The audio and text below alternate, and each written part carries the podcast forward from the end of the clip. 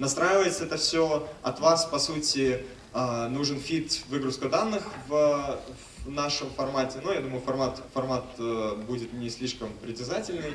А, там не, не так много вещей, которые, которые вы не можете достать. А, добавление тега на сайт. Опять же, здесь рекомендую использовать Google Tag Manager, потому что здесь нужна прометка каждой конкретной страницы тегом ID товара, либо услуги, которые вы предоставляете. А, создание списков, они чаще всего создаются автоматически, но опять же за вами оптимизация. И все объявления создаются динамически из тех макетов, которые, которые доступны в аккаунте.